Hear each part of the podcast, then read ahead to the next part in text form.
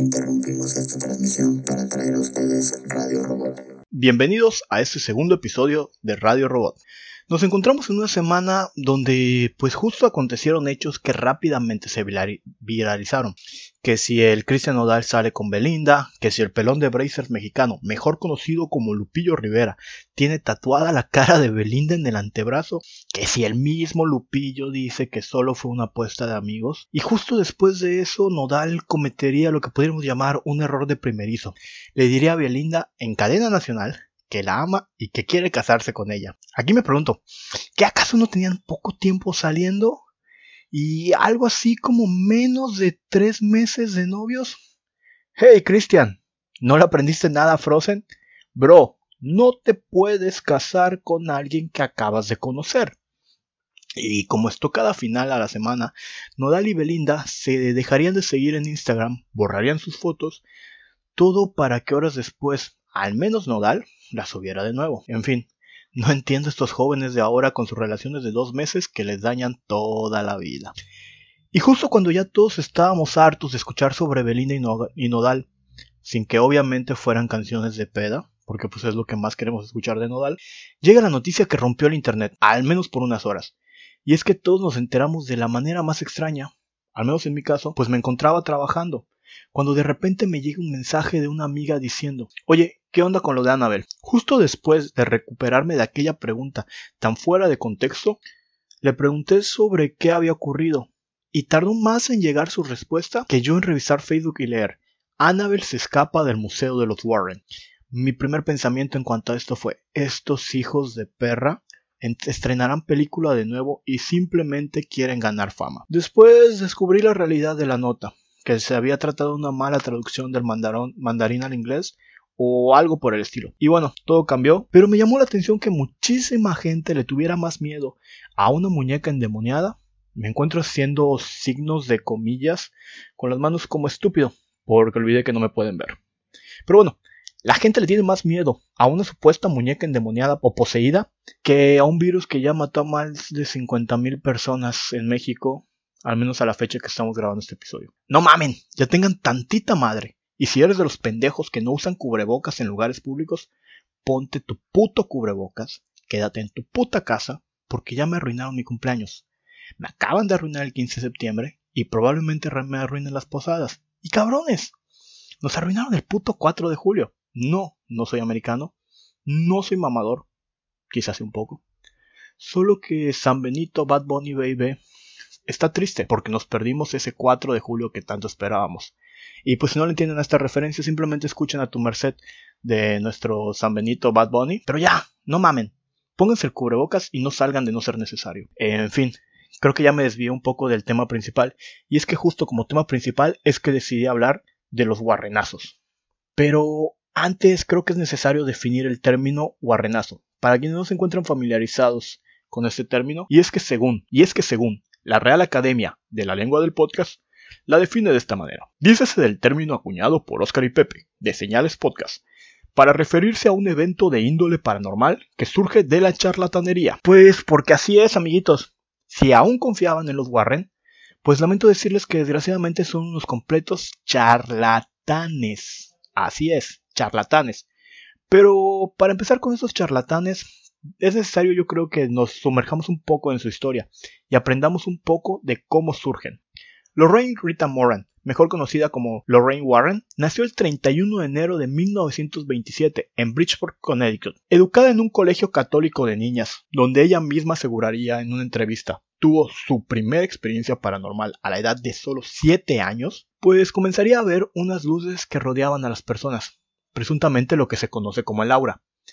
Comenta en entrevista, recuerdo que una vez le dije a una monja de mi colegio, tus luces son más brillantes que las de la Madre Superiora. Inmediatamente después, y como era de esperarse en una escuela católica, la mandaron a rezar como castigo, porque no existe nada mejor que rezar como castigo.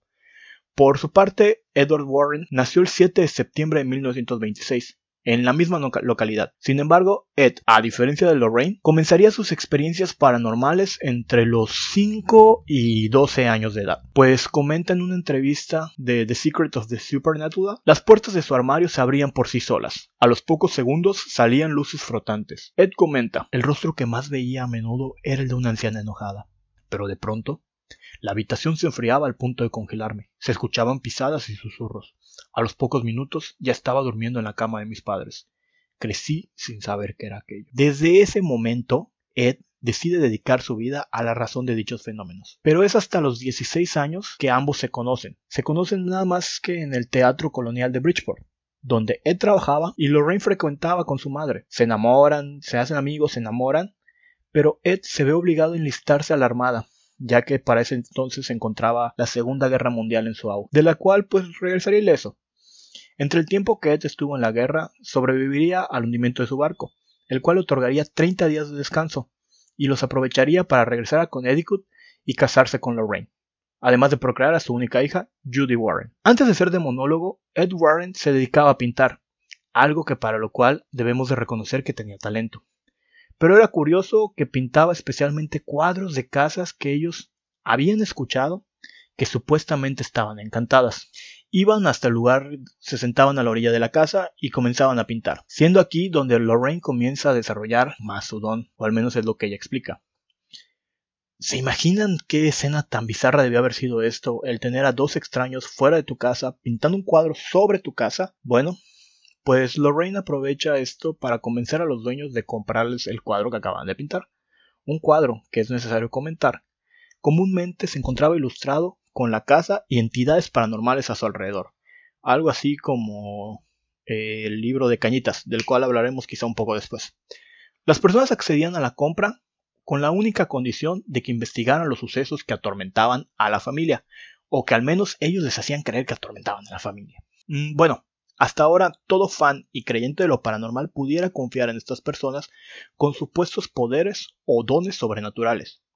Y es que quizá el que pudiera mencionarse como su caso más ilustre, ocurrido entre 1975 y 1976, en el número 112 de Ocean Avenue de Amityville, y es correcto, nos referimos al que a la postre inspiraría películas de terror, siendo quizá la más recordada la protagonizada por Aston Kutcher, Terror en Amityville. Eh, la historia de esta casa inicia el 13 de noviembre de 1974, cuando Ronald DeFeo, un joven de 23 años, asesinaría a ambos padres y a sus cuatro hermanos disparándoles por la espalda mientras dormían, siendo la madre del chico la única en morir de un tiro a la cabeza. Aquí nos habla un poco de que eh, pudiera ser cierto recelo o algo de, de DeFeo al momento de dispararle a su mamá, siendo la única de, con el tiro a la cabeza. DeFeo mantendría un juicio por múltiple homicidio, y alegaría demencia, pues comentaba que unas voces demoníacas le habían incitado a realizar aquel horrendo crimen. Aquí es cuando nos saltamos hasta 1975, cuando la familia Lutz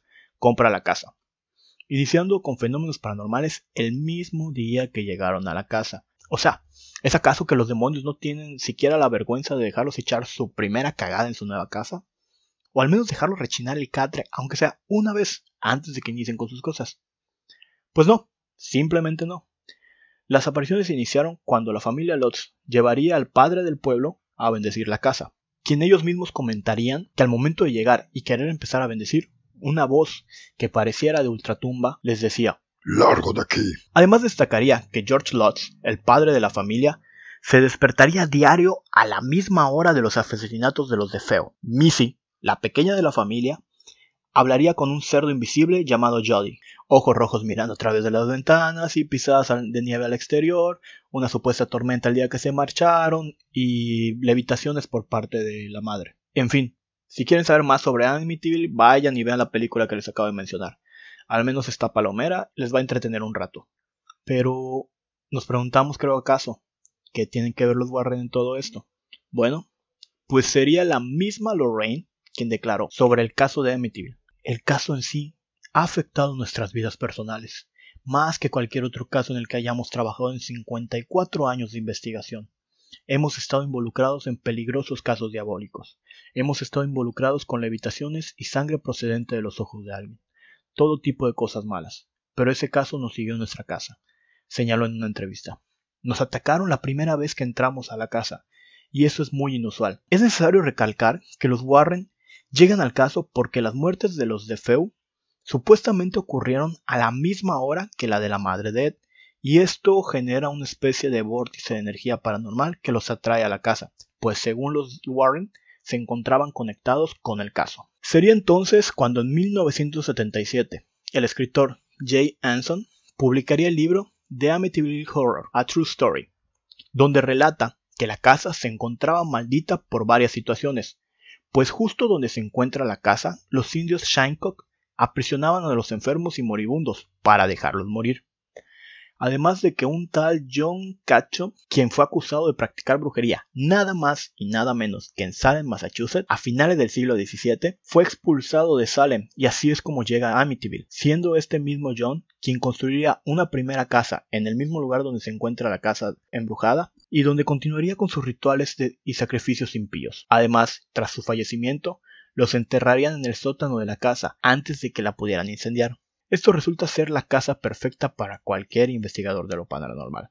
Cuenta con demonios, antiguos brujos, es, es, un, es un cementerio indio, todo lo que una casa paranormal necesita. Y es justo que a pesar que esta casa tendría todo para ser la casa más encantada del mundo, pues no pasó mucho tiempo antes de que los Shinecocks locales negaran que sus antepasados llevaban a cabo las prácticas mencionadas en el libro. Que el sacerdote, que supuestamente había ido a bendecir a la casa y el cual había sido corrido, según los lots, por una voz demoníaca, pues negara que tan siquiera había pisado la casa, y que el único contacto con los Lots que había tenido fue cuando Katie le telefonió para describirle sus levitaciones nocturnas. Además de que no nevó en Amityville el día que George vería las huellas en la nieve. Jamás existió un Jot Ketchup proveniente de Salem. ¿Y saben por qué? Bueno, porque si no están muy familiarizados, cuando eras acusado de brujería en Salem, no te expulsaban de Salem, simplemente te mataban, porque así es como aplicaba la ley. La ley decía que si tú eras brujo, ibas a poder sobrevivir a, a las torturas que te hicieran, y si no eras brujo, ibas a morir, pero ibas a morir santo. Para finalizar, nunca existió ningún cerdo diabólico. No hubo tormenta el día que salieron de la casa, y mucho menos un registro telefónico a la policía, como habían mencionado los Lots.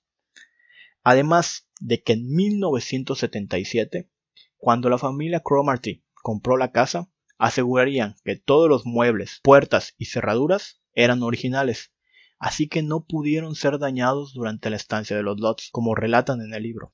Como estocada final al caso, William Weber, el abogado de Ronald DeFeu, demandaría a los Lots por no cumplir adecuadamente en el trato que habían hecho junto con Anson, donde contarían que se produjeron apariciones demoníacas en la casa, pudiendo así lograr que se redujera la sentencia de su defendido, y entonces tanto Anson como Lotz conseguirían dinero y fama. Tiempo después se sabría que los Lotz se encontraban involucrados en una especie como de una especie como de fraude a la Lotería Nacional de los Estados Unidos. Aún no se sabe cómo, pero se sabe que ellos se encontraban involucrados en esto. Entonces eran unos defraudadores completamente experimentados. Ante tantas declaraciones, únicamente se logra desmentir las afirmaciones alrededor de la casa, incluidas las de los Warren. Así es, amigos. Los Warren se dedicaban únicamente a aprovecharse de la gente, en un principio vendiéndoles los cuadros mediante la idea de que su casa se encontraba maldecida, y conforme consiguieron fama, pues a montar todo un circo mediático alrededor de los casos que investigaban, consiguiendo publicar más de 10 libros como autores y colaboradores de los mismos. Aparecieron en varias series televisivas, apariciones en películas y adaptaciones de sus libros. Efectivamente, los Warren no eran más que unas divas de la farándula, les gustaba la fama y el dinero. Supieron manejar a la gente y se aprovecharon de sus creencias para conseguir esta fama. Y quizá acaso nos preguntamos si los Warren son los únicos que se dedican a hacer este estilo de charlatanerías. Desgraciadamente no. Y es que hasta en México tenemos a nuestro propio Ed Warren versión mexa, sin tanta producción obviamente. Así es, nos referimos al autoprogramado El Cazafantasmas. Carlos Trejo, que si no lo conocen no pierden absolutamente de nada. Se trata únicamente de un imbécil que se dedica a inventar supuestos eventos paranormales y quien cobraría fama tras la publicación de su libro Cañitas, donde narra la historia que supuestamente le ocurrió en la casa número 51 de la calle Cañitas, de donde recibe el nombre su libro. ¿Y qué sucede con este sujeto? Pues simplemente su libro se encuentra plagado de mentiras, incongruencias e incluso hasta plagio, pues describe con lujo de detalle cómo un cura que los ayudaría con el exorcismo de la casa, moriría cayendo de una escalera. Por si no les viene a la mente, les recuerdo la escena en la película El Exorcista de 1973, cuando el cura realiza el exorcismo y el demonio lo empuja y el cura muere. Película que se estrenó nueve años antes de que los, de que los acontecimientos de Cañitas hubieran ocurrido. Además, en el libro narra sobre la muerte de su ex esposa, a manos del espíritu del monje maligno que los atormentaba. Sin embargo, el acta de función de la misma dicta otras situaciones diferentes a las narradas en el libro. Y por si esto fuera poco, en el libro igual se narra sobre la muerte de una persona. Menciona el nombre de la persona y cómo muere. Esta persona salió a dar la cara años después, como por 2008-2009, a decir, ¿saben qué? Yo no me encuentro muerto, yo estoy vivo y soy la persona que él narra. Y las, y las situaciones ocurrieron de esta y de esta forma, desmintiendo todo lo del libro, desmintiendo también todo el trabajo de Carlos Trejo. Pero bueno, por si esto no fuera poco, cuando Trejo ya había perdido total credibilidad con sus fans, que dado el caso me acuso de haber sido uno de ellos, razón por la cual tengo todo el derecho de llamarlo pedazo de imbécil. Trejo declaró en, en un programa televisivo que nada más y nada menos Yoko Ono se le acercó para contactar a John Lennon, justo el ex vocalista de la banda The Beatles. ¿Quieren hacer menos creíble esto? Pues en la misma entrevista menciona que lo contactaron justo cuando se encontraba buscando la casa de la película El Conjuro 2. Quizá Trejo no lo sabía, pero encontrar la casa del Conjuro 2, la cual por cierto también es película de los Warren, no es nada difícil, solo es necesario googlear Casa Embrujada en Anfield o Casa Poltergeist Enfield y aparecerá la dirección e inclusive puedes encontrar la, la, ubicación para poder llegar a ella. De nada Trejo y bienvenido al siglo XXI ya puedes dejar de vestirte como si te hubieras perdido en los años 80. Además, es necesario mencionar que la película El Conjuro 2 se encuentra basada en la casa de Enfield. La casa de Enfield, supuestamente la película los Warren la investigaron, pero esta es una casa que sí hubo investigación real, que hubo investigación científica y a la cual los Warren no les permitieron el acceso más que dos o tres días. Todo lo que en la casa se, todo lo que en la película se menciona es irreal y es falso. Pero regresando a Trejo, Además, sería demandado por una familia a la cual le realizó un supuesto exorcismo a un miembro de ella. La demanda resulta luego de que Trejo transmitiera en televisión abierta los resultados del supuesto exorcismo, ya que la joven a la que le practican este exorcismo era menor de edad y no, no contaba con el consentimiento de sus familiares y mucho menos de ella para ser grabada. Además de que el pedazo de imbécil se saltó todos los protocolos para realizar un exorcismo, porque si no lo saben, el poder realizar un exorcismo lleva protocolos para poder identificar precisamente lo que él no encontró, que la joven únicamente padecía de un problema psiquiátrico en lugar de estar poseída. En fin amigos, hasta aquí creo que vamos a dejar esta parte del episodio, esa parte de la investigación. Sin duda hay muchísimos charlatanes más de los cuales podríamos hablar y extendernos, pero horas y horas. Pero quizá debamos de tener una conclusión de esto, y es que deben de dudar de las situaciones. Si les interesa el mundo paranormal, investiguen hasta el cansancio, para que no les cuenten, ni sean fans como, como me sucedió en su tiempo, de gente como el pedazo de imbécil de Carlos Trejo. Y pues ya, no hay más, aquí le paramos, antes de que siga cagándome sobre todo este tipo de gente. Para que no se queden con el mal sabor de boca y puedan llevarse algo de este episodio, pasamos a nuestra sección de hechos históricos ocurridos en la semana pasada. Porque pues en realidad no me interesa que celebren los hechos o los acontecimientos, solo que los conozcan. Empezamos. Lunes 10 de agosto. 1897. Félix Hoffman, un joven químico de origen alemán, con apenas 29 años y trabajador de la empresa farmacéutica Bayer, logra sintetizar en el laboratorio un nuevo compuesto. El compuesto de Hoffman logra solucionar una gran contraindicación médica mediante la acetilación sobre el ácido salicílico, pues este venía siendo utilizado como medicamento a pesar de generar graves efectos secundarios sobre el sistema digestivo. Hoffman entonces obtiene el ácido acetil salicílico, principio activo de la aspirina.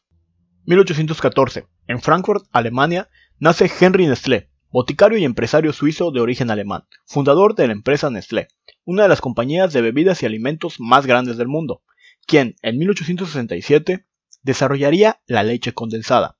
Además, su harina para bebés sería decisiva para combatir la mortalidad infantil al solucionar el problema de abastecimiento de leche fresca. Martes 11 de agosto. 1665. Se inicia la construcción del Observatorio Real Astronómico de Greenwich, Londres. bajo el patrocinio del rey Carlos II de Inglaterra, con el objetivo de proporcionar con exactitud las posiciones de la Luna y de las estrellas a los marineros británicos. Cercano a 1750, el observatorio publicaría el Almanaque Náutico, en el cual se establecerá la posición del observatorio como 0 grados, y cuya popularidad sería tanta entre los marinos de todo el mundo que lograría en 1884 reconocer a Greenwich como el primer meridiano de la Tierra, siendo este el punto de partida para las 24 zonas horarias en las que se divide el planeta. Así que ya saben amigos, si quieren ser recordados a la posteridad, inviertan a la ciencia y quizá en unos 350 años un completo desconocido los mencione con el único fin de rellenar su podcast. Miércoles 12 de agosto, 1981.